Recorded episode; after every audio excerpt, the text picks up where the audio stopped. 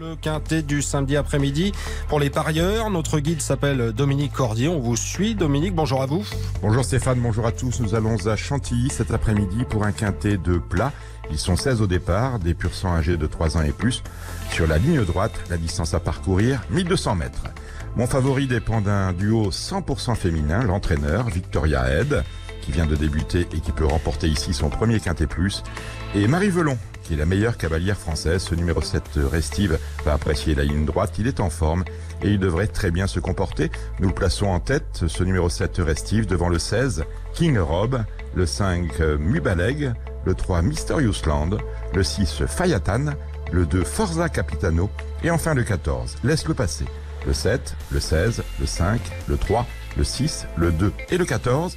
Départ de la course à 15h15. Je vous retrouve Stéphane dans une heure avec ma dernière minute. Avec plaisir, rendez-vous dans 60 minutes en attendant les pronostics accessibles sur RTL.fr.